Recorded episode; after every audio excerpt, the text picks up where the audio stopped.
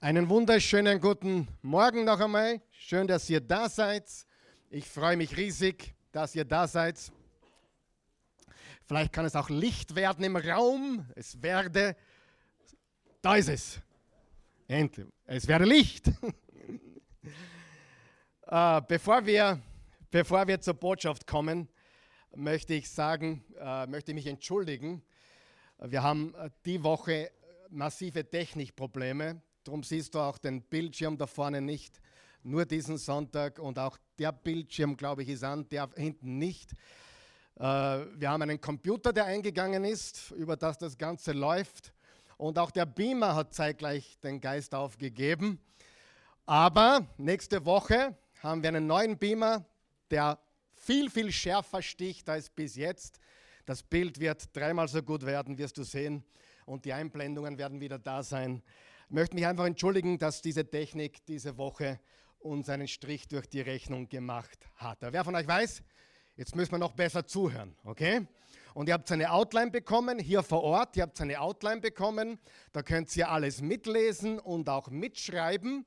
Und die von euch, die online dabei sind, bitte ab nächster Woche haben wir dann wieder die, die Punkte eingeblendet, die Bibelverse eingeblendet. Das ist nur ein Problem, was wir diesen Sonntag jetzt haben. Wer ist noch wach?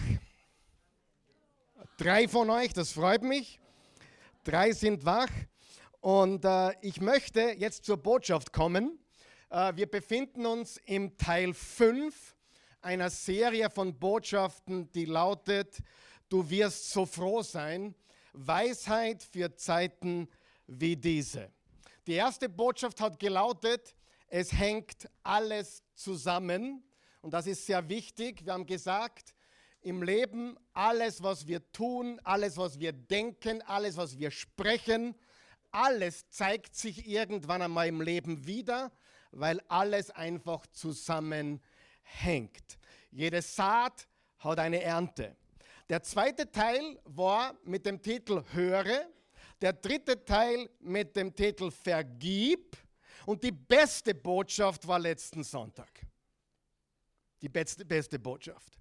Nämlich gib nicht auf. Wer hat die letzte Woche gehört? Noch nicht. Okay, einige noch nicht.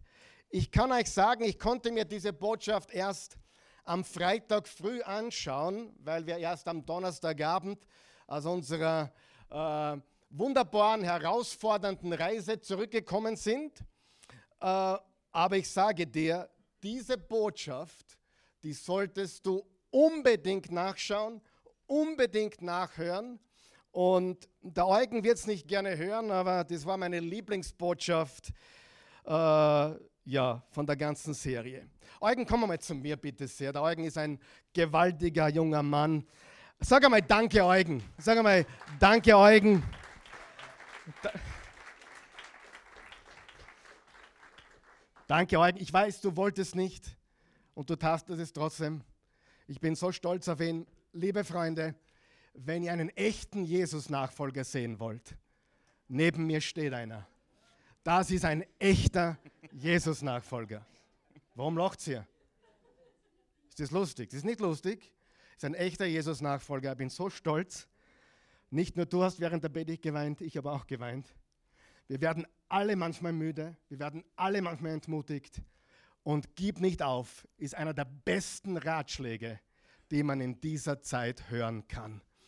Und irgendjemand hat einmal gesagt, ich habe es vergessen wer, das Handtuch kannst du auch morgen noch werfen. Amen. Merkt ihr das? Das Handtuch kannst du morgen auch noch werfen. Wirf es nicht zu früh, gib nicht auf, und jeder, der die Botschaft gehört oder gesehen hat, noch einmal. Und wer sie noch nicht gehört oder gesehen hat, bitte unbedingt. Du wirst so froh sein. Amen. Danke, Eugen. Sag einmal Danke, Eugen. Eine wunderbare, mächtige Botschaft. Und alle Botschaften sind nachzuschauen oder nachzuhören auf oasechurch.tv, auf YouTube und auch auf Spotify, solange es Strom und Internet gibt absolut gratis. Heute reden wir über eines der wichtigsten Themen in unserem Leben, nämlich überwinde Bitterkeit. Überwinde Bitterkeit. Egal wo man hinschaut, Menschen sind bitter. Menschen sind bitter und eines musst du dir merken. Du hast nur ein Leben. Du hast nur ein Leben. Danke fürs Kommen. Ich habe alles gesagt. Du hast nur ein Leben. Und einer der größten Zeitvergeuder ist Bitterkeit. Eigentlich muss ich das anders sagen. Es ist kein Zeitvergeuder, es ist ein Lebensräuber. Bitterkeit beraubt dich des Lebens. Es ist ein Lebenzerstörer. Wenn du dein Leben zerstören willst, dann sei gekränkt. Wenn du dein Leben zerstören willst, dann hege Groll in deinem Herzen. Wenn du dein Leben zerstören willst, dann sei bitter und lass nicht los. Und ich kann dir versprechen, du zerstörst dein Leben und nicht nur deines, viele Menschen, viele Leben um dich herum werden zerstört. Vor zwei Wochen hat die Botschaft gelautet, vergib. Heute ist die Zwillingsbotschaft dazu. Sie ist eng verwandt mit der Botschaft von vor zwei Wochen, vergib. Heute überwinde Bitterkeit.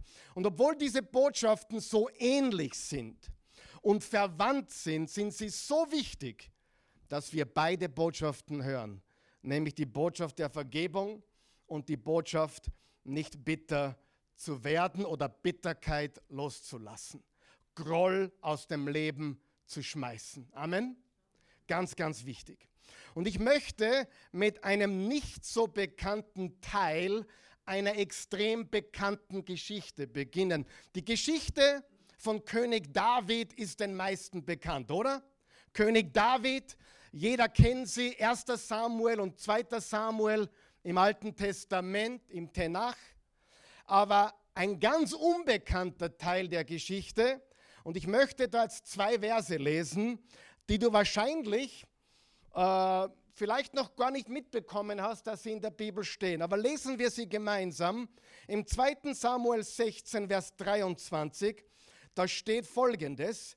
Ein Rat Ahitophels war damals so, als hätte man das Wort Gottes befragt.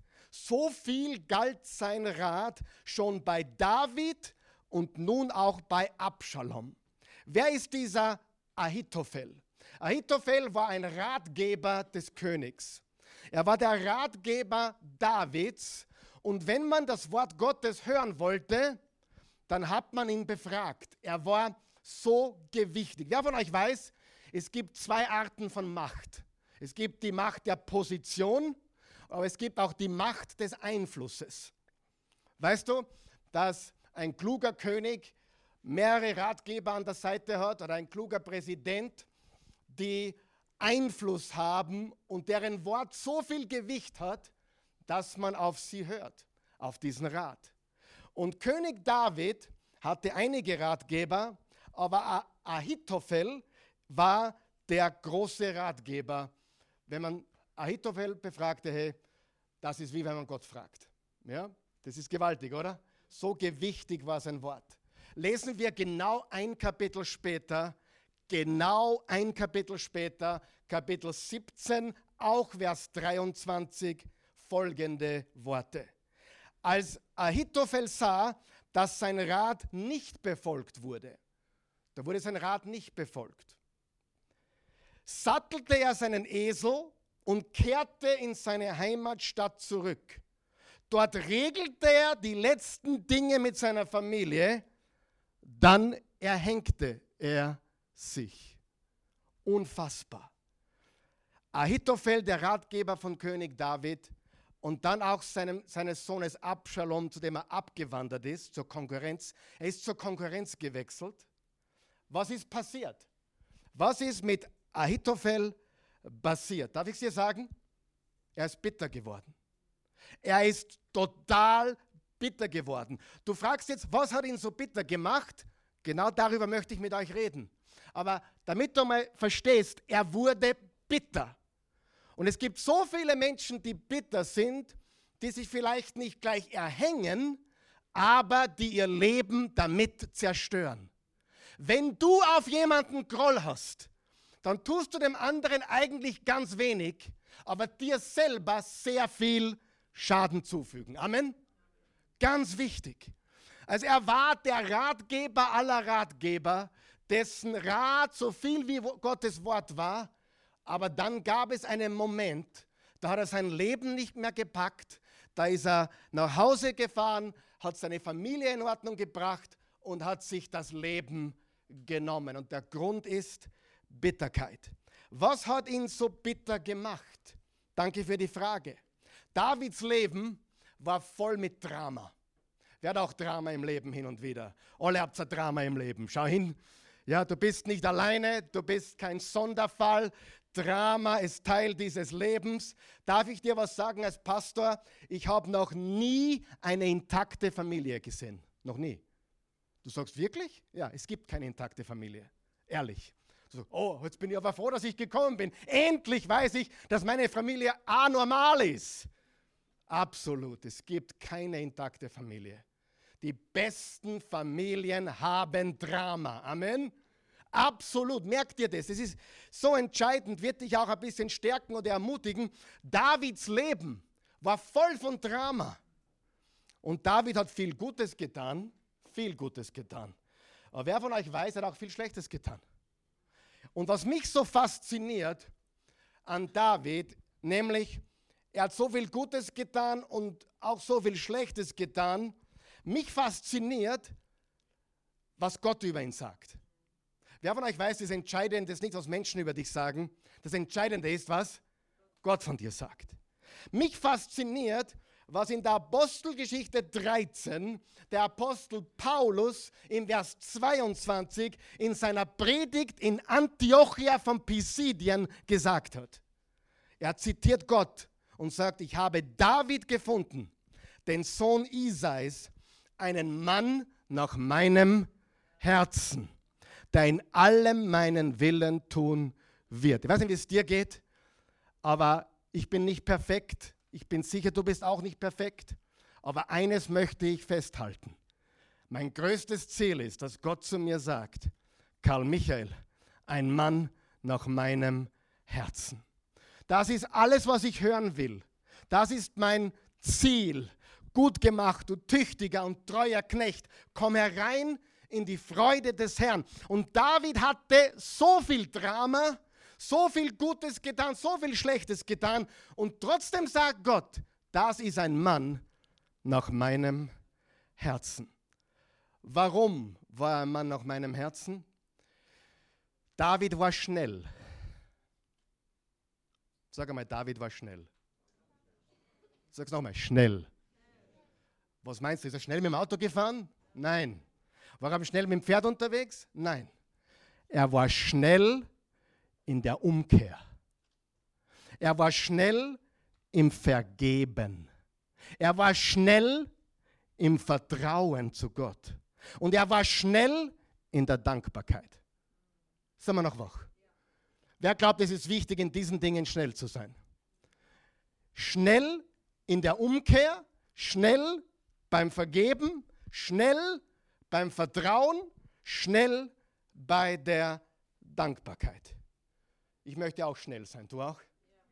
Ich möchte der schnelle Karli sein, der schnelle Karl Michael. Ich möchte der schnelle sein beim Umkehren, beim Vergeben, beim Vertrauen und bei der Dankbarkeit. Warum wurde Ahitophel so verbittert?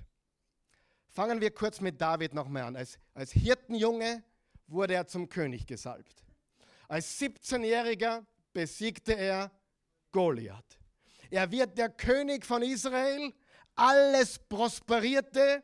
Er hört Gottes Stimme. Er war verbunden mit seinem Gott und er hatte weise Ratgeber. Aber wer von euch weiß, auch das schützt uns nicht vor Dummheit. Eines Tages ging er auf dem Dach seines Palastes spazieren und er schaute über die Dächer, die alle unter ihm waren, und er sah eine wunderschöne Frau beim Baden. Das ist alles noch kein Problem. Ich wurde mal gefragt, wie lange darf man schauen, damit man noch nicht sündigt? Ich glaube, bis drauf kommst, was zirkst und dann schaust weg. Wie lange brauchst du, wenn du in die Tankstelle reingehst, die Pornohefte siehst? Ah, so, bis du drauf kommst, was du siehst, und dann schaust du weg. Und alles ist gut. Amen. Wir können nicht verhindern, dass wir Dinge sehen. Wir können nicht verhindern, dass Dinge in unser Auge kommen. Aber wir können entscheiden, wegzuschauen. Amen. Sehr, sehr wichtig. Er sieht eine wunderschöne Frau beim Baden und er ließ sie in seine Gemächer rufen. Er schläft mit ihr und schickt sie wieder nach Hause. Das Problem, sie ist verheiratet. Mit einem Soldaten namens Uriah. Und sein Plan ist,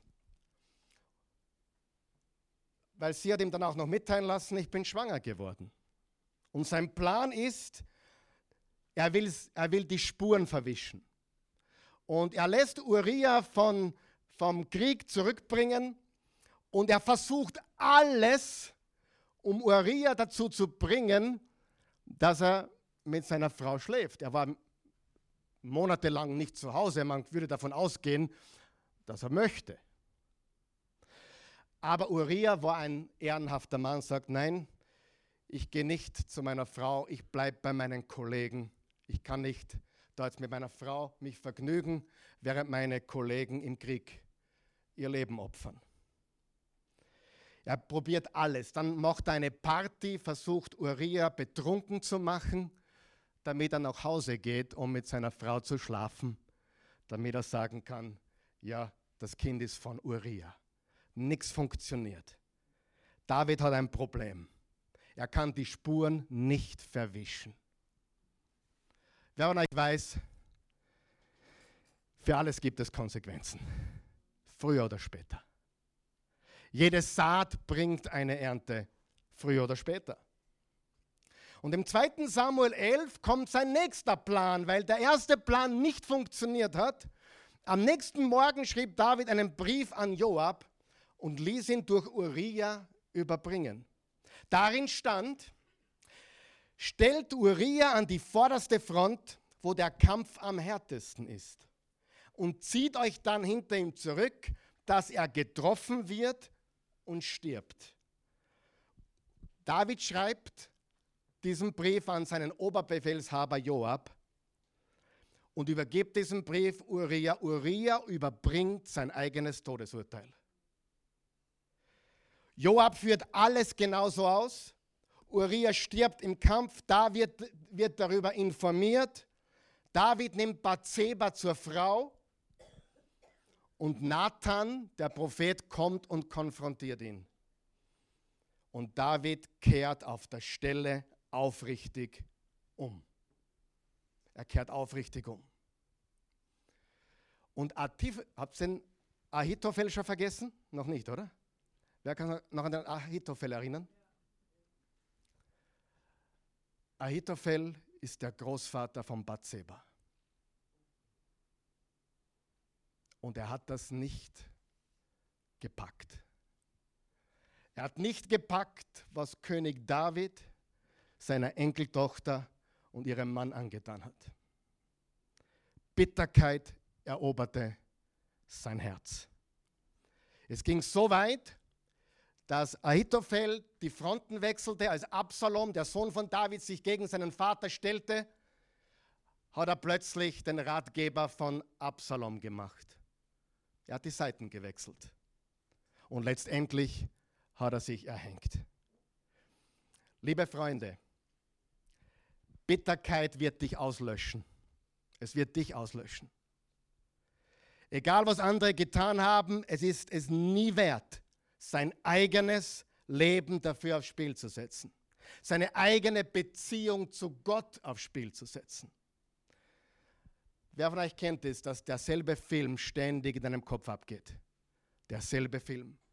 Du kennst diesen Film schon so gut und du hast ihn schon so oft gespielt, dass am Ende des Filmes steht, produziert von dir selbst. Der, der Film spielt sich ab in deinem Kopf. Und ich möchte einige Wahrheiten mit euch teilen zum Thema Bitterkeit. Erstens, auf deiner Outline, erkenne, dass ihre Handlungen es nicht wert sind, deine Beziehung zu Gott zu beschädigen. Die Handlungen des anderen sind es nicht wert, dass du deine Beziehung zu Gott beschädigst. Wenn du es zulässt, dass dich jemand verbittert, beeinträchtigt das deine Beziehung zu Gott. Ich bin Pastor. Ich lese viel darüber, was Pastoren schreiben und sagen. 70 Prozent aller Menschen, die eine Kirche oder Gemeinde verlassen, tun so aufgrund von Bitterkeit. Nicht, weil die Predigt nicht mehr gut war oder die Musik nicht gut war oder so. 70 Prozent aller Menschen, die eine Kirche verlassen, weltweit, ist nicht Tod, ist nicht Umzug, sondern Verbitterung gegen einen Bruder, eine Schwester oder irgendjemand, wo man beleidigt ist oder gekränkt ist. Ich glaube das nicht mit den 70 Prozent. Ich glaube, es sind 80 Prozent.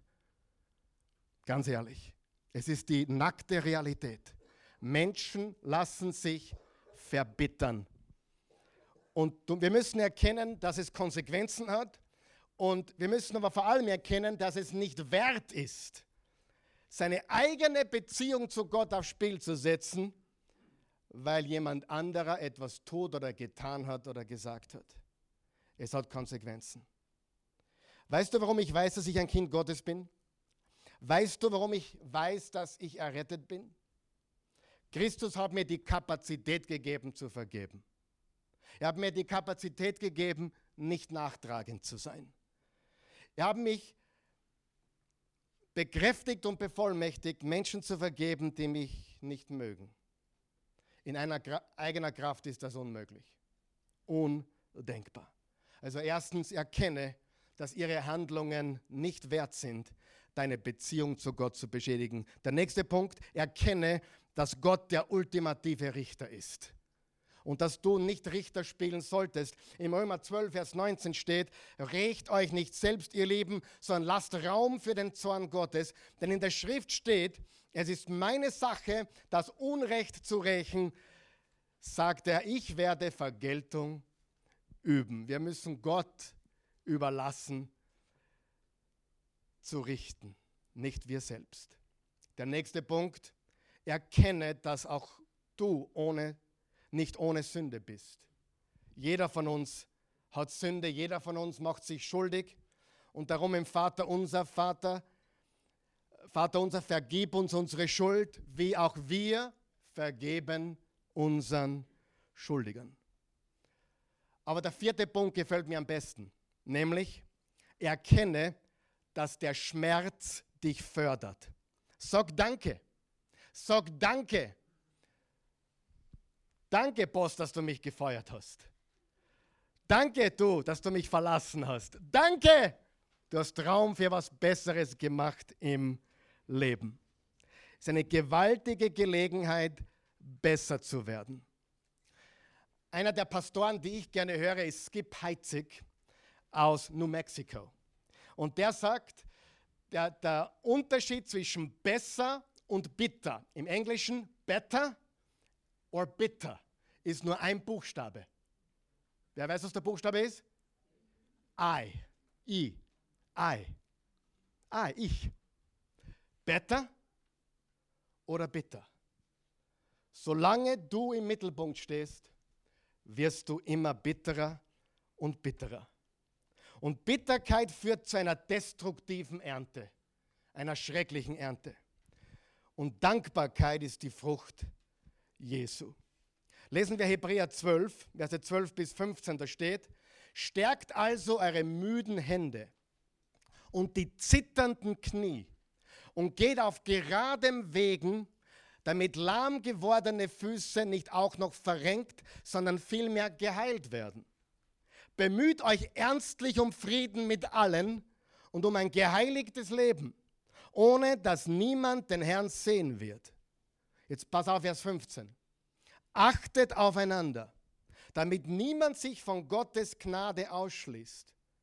Lasst nicht zu, dass eine bittere, sagen wir es gemeinsam, bittere Wurzel zur Giftpflanze wird, durch die dann viele von euch zu Schaden kommen.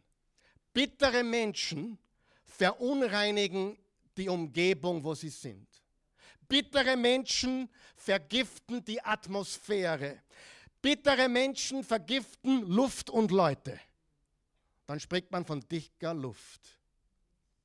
Es ist eine gefährliche Emotion. Es ist emotionaler Krebs, weil es nicht nur dir immens schadet, sondern andere Menschen um dich herum beeinflusst. Es ist Gift. Es ist tief verwurzelt in Gedanken und Herzen. Und es ist wie ein Eisberg. Das echte Problem ist unter der Oberfläche. Oh, bittere Menschen können natürlich lächeln und gut rüberkommen. Aber wenn irgendwas sie triggert, wer weiß, was ich meine? Wenn irgendwas sie triggert, was ihnen nicht passt, dann kommt das Gift, die Bitterkeit, diese Krankheit an die Oberfläche. Kennt jemand jemand solchen? Das ist Bitterkeit. Es vergiftet Luft und Leute. Es vergiftet alles. Kennt das jemand? Liebe Freunde, das Beste, der beste Rat, ist, bis letzten Sonntag war die Predigt von Daniel Eugen die beste Predigt. Ab heute ist es diese. Okay? Sorry, Eugen. Nein, Spaß natürlich. Er bleibt der Number One. Und er kommt auch wieder, ja? Aber Faktum ist, Bitterkeit zerstört dich vor allem und deine Umgebung. Überall herum. In jedem Unternehmen, in jeder Gemeinde, in jeder Familie. Jemand, der das, das, das Gift der Bitterkeit geschluckt hat, vergiftet die ganze Umgebung. Amen. Und wenn ein Apfel faul ist, sind nicht die anderen Äpfel das Problem, sondern der Faule gehört entfernt. Amen. Und der Faule macht alles faul. Es geht um den Garten deines Herzens. Und ich frage dich, was lässt du im Garten deines Herzens wachsen? Was wächst dort in deinem seelischen Garten? Lass uns ein paar Dinge jetzt weiter anschauen, nämlich vier Schritte, wie das Ganze funktioniert. Wie Bitterkeit um sich schlägt. Erstens, es beginnt mit einem Samenkorn. Es beginnt mit einem Samenkorn. Sieh, Bitterkeit ist verinnerlichte Wut oder Zorn, die mit der Zeit eitert oder fault. Es beginnt zu keimen. Es beginnt, das Samenkorn beginnt zu keimen. Und das haben wir gelernt im Vers 15. Lasst nicht zu, dass eine bittere Wurzel zur Giftpflanze wird, durch die dann viele von euch zu Schaden kommen. Bitterkeit beginnt immer mit Verletzung oder Anstoß. Wer ist schon verletzt worden im Leben? Jeder hier schon verletzt worden im Leben? Jeder wird verletzt, so ist das Leben. Das Leben ist voll mit Drama. Aber weißt du, was noch viel häufiger ist? Menschen, die Anstoß nehmen. Sie nehmen Anstoß. Sie lassen sich kränken. Und Bitterkeit ist ein ätzendes Geschwür. Es zerstört. Es frisst auf. Es ist Gift. Aber es beginnt mit einem Samenkorn. Das nächste, es wächst. Wer weiß, dass es wächst? Wenn man das Samenkorn nicht behandelt, wenn man das Unkraut nicht ausreißt, dann überwuchert es den ganzen Garten. Diese, diese Wurzel, dieses Samenkorn muss so bald als möglich beseitigt werden. Es wächst. Jetzt hör mir ganz gut zu. Hörst du mir gut zu? Soll ich nach Hause gehen?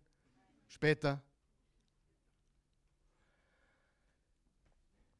Es wächst.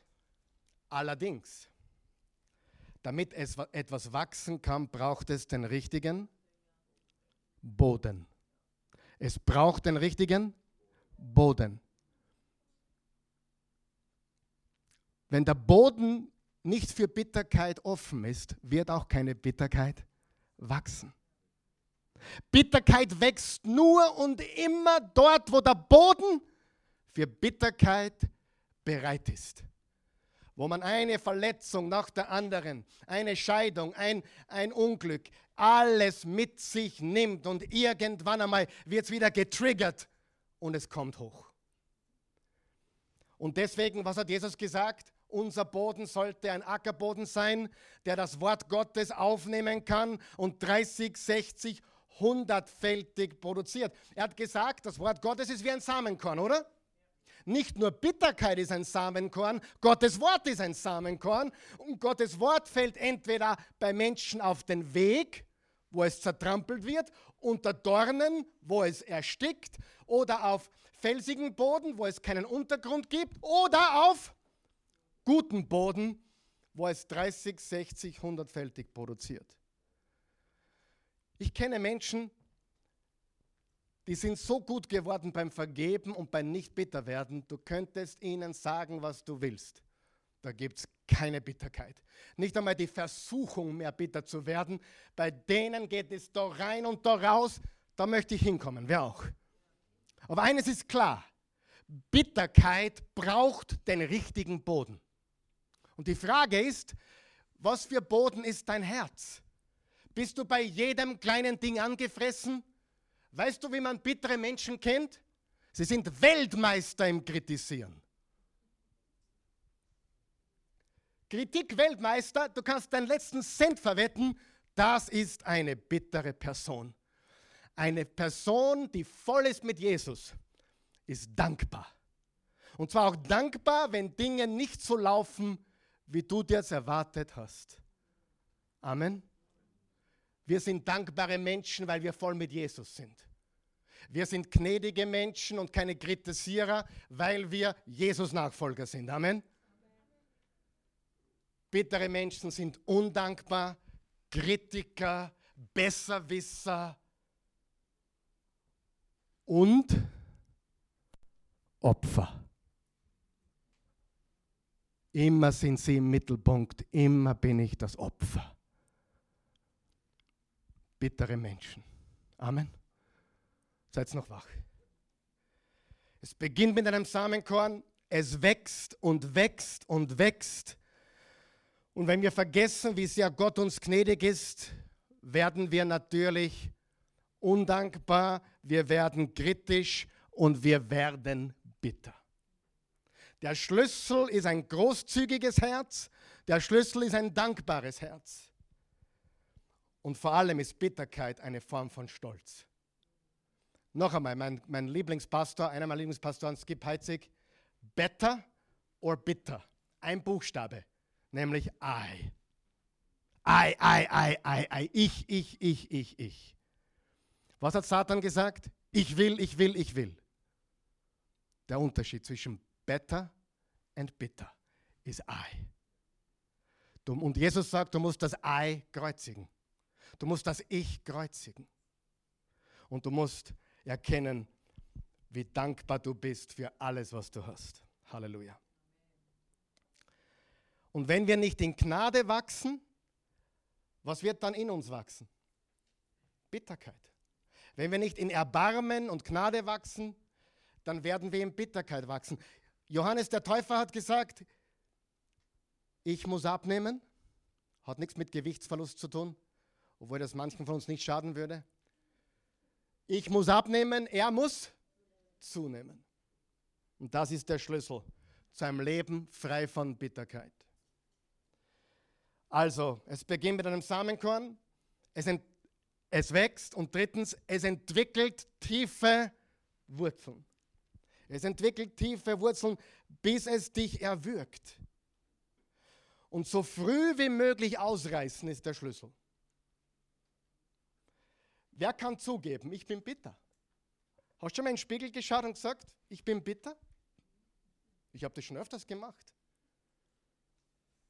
Bei manchen, bei unseren drei, drei Streits, die wir gehabt haben in den letzten 32 Jahren, habe ich in den Spiegel geschaut. Karl Michael, werd nicht bitter.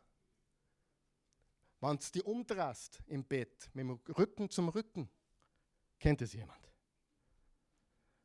Also, äh, da gibt es schon Momente, wo du ganz an die Kante rückst. Gerade, dass du nicht runterfällst. Wer, kennt, wer weiß, was ich meine? Ja. Gerade, dass du nicht von der Bettkante fällst. Bitterkeit betrifft uns alle. Aber je früher wir das Samenkorn sehen, es ist eine Versuchung, die wir sofort ausreißen müssen. Sofort.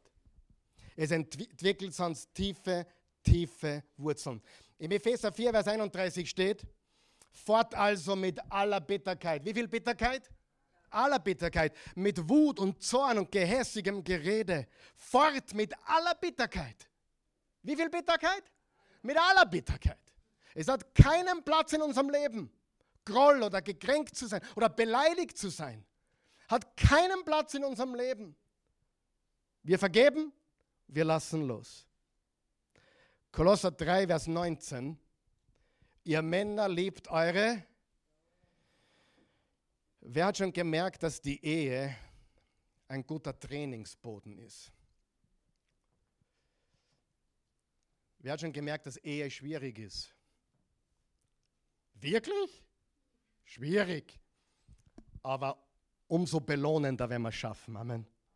So belohnend, wenn wir die Bitterkeit erwürgen, wenn wir es nicht zulassen, dass das, was schon wieder gesagt hat oder er schon wieder getan hat, dass uns das nicht bitter macht.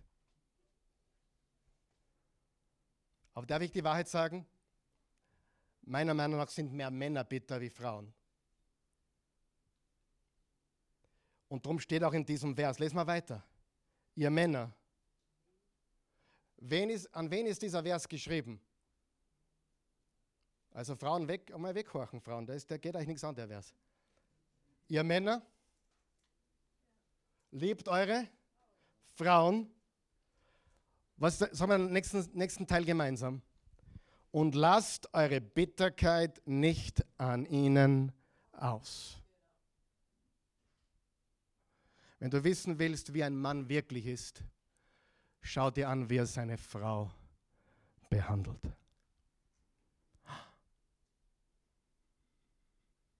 Ja? Uh, jetzt war ich zu nahe dran, sorry. Sieh, bei manchen ist es nicht die bessere Hälfte, sondern die bittere Hälfte.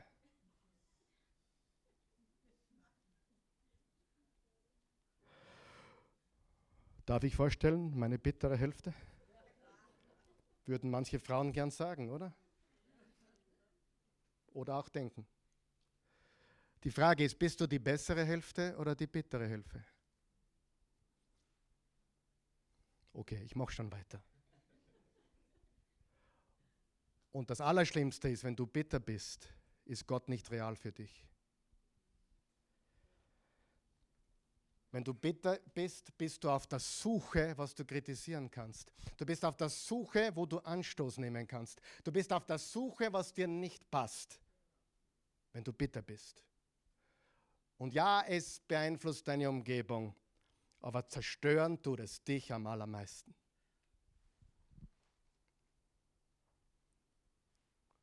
Ein guter Freund von mir, auch Pastor, hat gesagt, die Bitterkeit-Predigt muss Minimum einmal im Jahr in jeder Gemeinde gepredigt werden. Minimum. Heute ist der Tag. Sicher vielleicht schon das zweite Mal in diesem Jahr. Ich weiß es nicht mehr genau, aber wir predigen das regelmäßig hier. Es ist kein Zufall, dass du das heute hörst. Das ist eine Standardpredigt, die hier gepredigt wird. Denn Bitterkeit zerstört dich, zerstört dein Umfeld, deine Familie und kann auch sehr schädlich sein für unsere Gemeinde. Amen. Darum lassen wir das nicht zu. Wir werden keine Spaltung haben, wir haben immer nur kleine Hobel, die fliegen. Hobel fliegen regelmäßig. Oder Späne, Entschuldigung. Gehobel, wo, ja, wir hobeln regelmäßig, darum fliegen die Späne. Aber es ist besser, es fliegen die Späne, als es kommt zu einer Spaltung. Amen. Das ist so wichtig. Lass es nicht zu in deiner Familie. Vielleicht hast du ganz eine schlechte Beziehung zu deinem Vater, deiner Mutter. Lass es los. Wenn wir bitter sind, dann ist Gott nicht real für uns. Es lässt dich nicht los. Es dominiert dich, es beherrscht dich. Jede wache Minute, jeder wache Moment wird beherrscht von diesem Film, der spielt in deinem Kopf. Epheser 3, Vers 17 bis 18 steht, es ist mein Gebet, Paulus schreibt, dass Christus aufgrund des Glaubens in euren Herzen wohnt und dass euer Leben in der Liebe verwurzelt und auf das Fundament der Liebe gegründet ist. Wir sollten verwurzelt sein, aber nicht in Bitterkeit, sondern in Liebe. Das wird euch dazu befähigen, zusammen mit allen anderen, die zu Gottes heiligen Volk gehören, die Liebe Christi in all ihren Dimensionen zu erfassen, in ihrer Breite, in ihrer Länge, in ihrer Höhe und in ihrer Tiefe. Liebe Freunde, es entwickelt tiefe Wurzeln und dann erwürgt es den Menschen. Ahitophel, wie er gehört hat, was König David mit seiner Enkeltochter gemacht hat, hat das Samenkorn geschluckt. Interessant ist, dass David sofort umgekehrt ist. Interessant ist, dass David aufrichtig Reue gezeigt hat. Warum wissen wir das? Gott würde ihn niemals einen Mann nach meinem Herzen nennen, hätte er nicht sofort um Vergebung gebeten. Und wäre diese Umkehr nicht echt gewesen. Wir haben eigentlich heute schon mal falsche Umkehr kennengelernt. Falsche, oh, Vergebung. Natürlich gibt es das. Aber David hat ganz sicher, ganz schnell um Vergebung gebeten, ist umgekehrt, hat auch anderen Menschen vergeben, immer wieder. Als Saul ihn an die Wand spießen wollte, hat er ihm verziehen. Er hatte mehrmals die Möglichkeit, König Saul zu töten. Er hat es nicht getan. Er hat gesagt, ich greife den Gesalbten nicht an. Er hat vergeben und als es ihn dann selbst getroffen hat, in schwerer Sünde mit Ehebruch und Mord, ist er umgekehrt, hat um Vergebung gebeten. Aber Ahitophel blieb trotzdem bitter. Das heißt, das Bitterproblem war nicht mehr Davids Problem, sondern Ahitophel. Versteht ihr, was ich sage? Sieh, die Bitterkeit in deinem Herzen ist dein Problem, nicht des anderen. Die Bitterkeit in deinem Herzen ist dein Problem und darf ich so kühn sein, auch deine Schuld, wenn du es festhältst. Du kannst loslassen.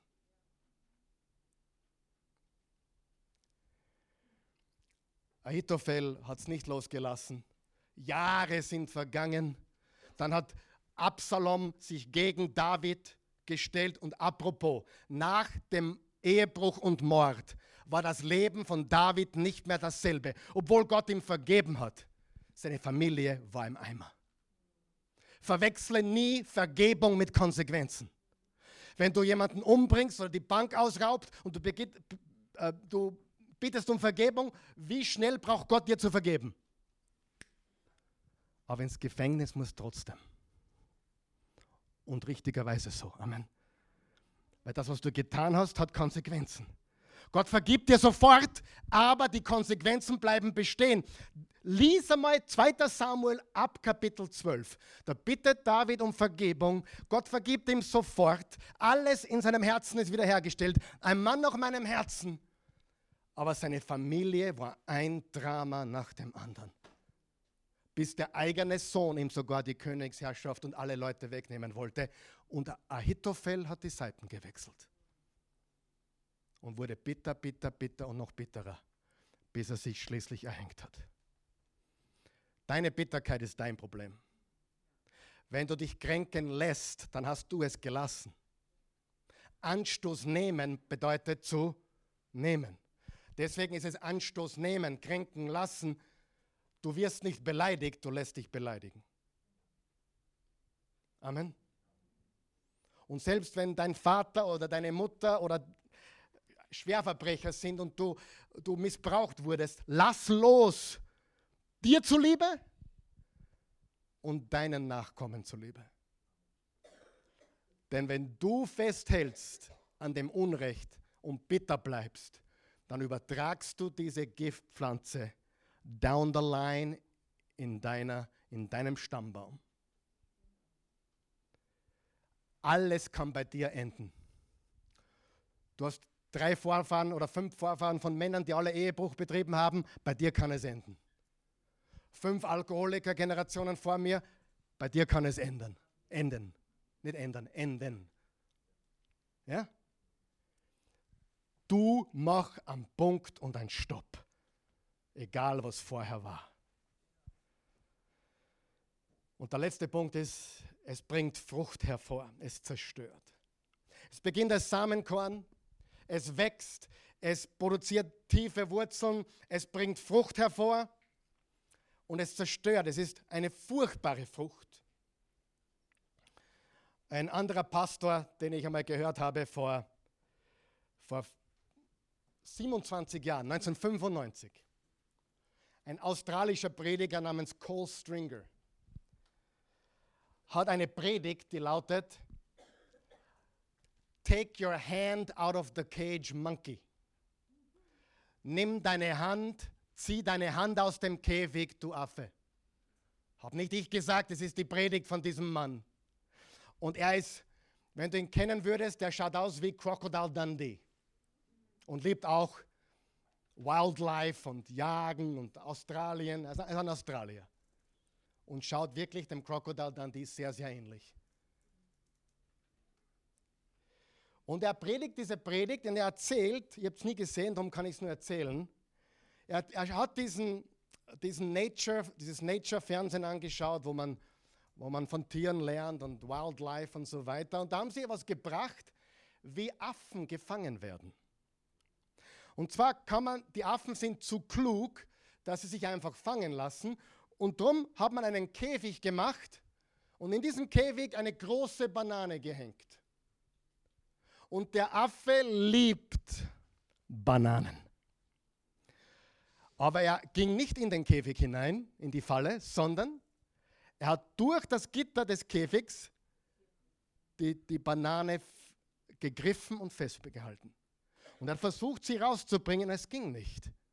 Und obwohl die Jäger immer näher kamen und kurz davor waren, ihn umzubringen, die Affen. Jedes Mal. Der Affe ließ die Banane nicht los und wurde dann mit einer Keule einfach über den Kopf getötet. Alles, hör mir gut zu, alles, was der Affe hätte tun müssen, war, machen wir gemeinsam so. Nochmal. Und er hätte davonlaufen können obwohl er so klug ist, so gescheit ist und weiß, dass er wahrscheinlich jetzt das Leben verliert, hat er die Banane festgehalten. Und das Festhalten war sein Todesurteil. Also was machen wir von heute an? Machen wir so.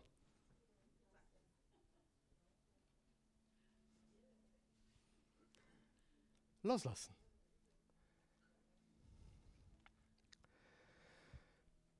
Das da ist der Unterschied zwischen Leben und Tod. Das ist der Unterschied zwischen Leben und Tod. Der Unterschied zwischen Leben und Tod.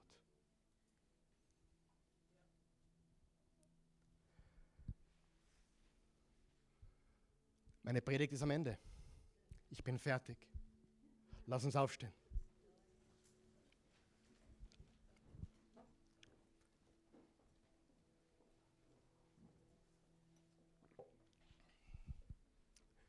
Jetzt hat der Eugen schon kürzer gepredigt und ich auch jetzt. Ist das nicht wunderbar?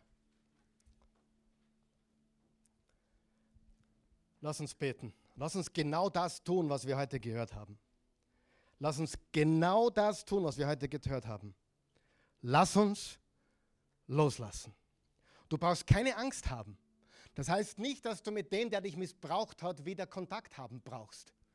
Vielleicht ist der Mensch auch schon tot und liegt am Friedhof aber du hältst es immer noch fest. Manchmal braucht es Wiederherstellung. Zur Wiederher hört gut zu, zur Wiederherstellung braucht es zwei Personen. Zum Bitterkeit loslassen braucht es eine Person. Der andere will vielleicht gar nicht, kann vielleicht gar nicht, lebt vielleicht nicht mehr. Aber zum Bitterkeit loslassen braucht es nur dich und dich alleine. Unabhängig von dem, ob der andere sich verändert oder nicht. Es steht viel zu viel auf dem Spiel. Und vor allem wirst du unproduktiv, wenn du nicht loslässt. Gott kann dich nicht verwenden, wenn du nicht loslässt. Gott kann dich nicht gebrauchen. Er kann dich nicht einsetzen für das, was er eigentlich vorhätte mit dir, wenn du nicht loslässt. Take your hand out of the cage, monkey. Zieh die Hand aus dem Käfig, du Affe, du. Wie ich die Predigt vorbereitet habe, habe ich mir gedacht, wie viele Offen gibt es in der Gemeinde? Und oft bin ich auch einer. Aber wir müssen einfach loslassen, richtig? Und ich hoffe, das Bild vergisst du nie. Leben und Tod. Herr Jesus, wir danken dir. Wir loben und preisen dich. Wir geben dir alle Ehre. Wir beten dich an. Du bist groß und mächtig und treu. Du bist gut, du bist die Liebe.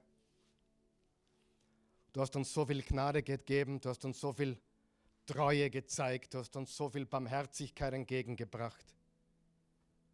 Wir können nur danken, wir können nur Danke sagen, wir können nur immer wieder und immer wieder Danke sagen. Und unsere Gedanken auf dich richten, auf den, unseren Fokus auf dich richten, was du, Jesus, getan hast. wenn du hier bist heute Morgen, gläubig oder nicht gläubig, das betrifft jetzt alle. Wer würde sagen und die Hand heben, ich muss loslassen? Heb die Hand hoch, heb sie ganz hoch. Wer will das jetzt tun? Wer will wirklich loslassen? Dann tun wir das jetzt, okay? Lass die Hand oben. Herr Jesus, ich lasse los. Alles, was Menschen mir angetan haben, das Unrecht, was mir widerfahren ist,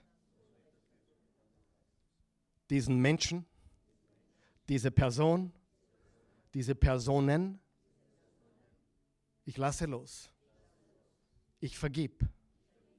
Und ich danke dir dass du mir vergeben hast. Ich habe auch viel gesündigt. Ich habe viel Drama in mein Leben selbst verursacht. Verzeih mir. Ich will vergeben, so wie du mir vergeben hast. Und ich lasse jetzt los. Ich halte nicht mehr fest. Ich übergebe es dir.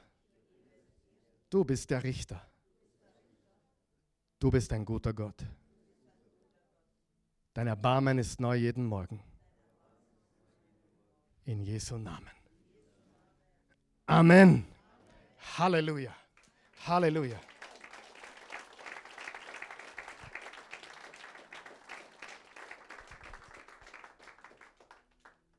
Diese Predigt ist in der jetzigen Zeit vielleicht sogar wichtiger wie vor zwei Jahren, vor drei Jahren.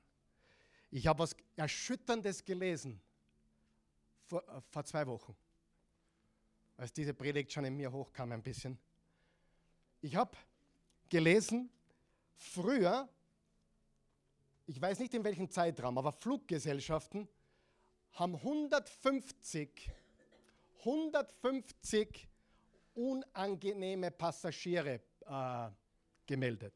Also Passagiere, die sich aufgeführt haben. 150 in einem gewissen Zeitraum. Jetzt, heute im gleichen Zeitraum über 3000.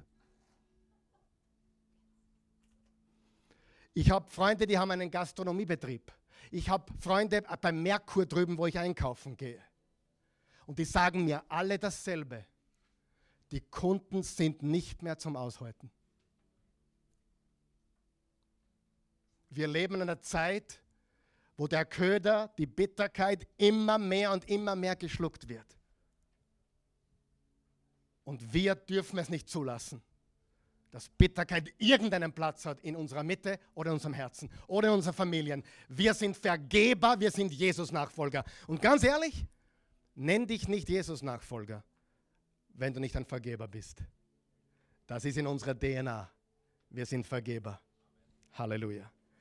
Wenn du Jesus brauchst, weil du ihn noch nicht kennst, wenn du ewiges Leben möchtest, wenn du eines Tages mit Jesus leben willst in seinem Reich, in seinem Himmel, auf seiner neuen Erde, dann bete mit uns. Sag Jesus, ich gebe dir mein Leben. Ich komme, wie ich bin. Verzeih mir meine Sünden. Reinige mich von aller Schuld. Gib mir die Kraft, von ganzem Herzen dir nachzufolgen. Danke, dass du mich erlöst hast. Ich, ich weiß, dass du mir alles vergibst. Mein Leben gehört jetzt dir. Du bist der Herr. Du bist der allmächtige Gott. In Jesu Namen. Amen. Amen. Lass uns Jesus einen ordentlichen Applaus geben. Halleluja.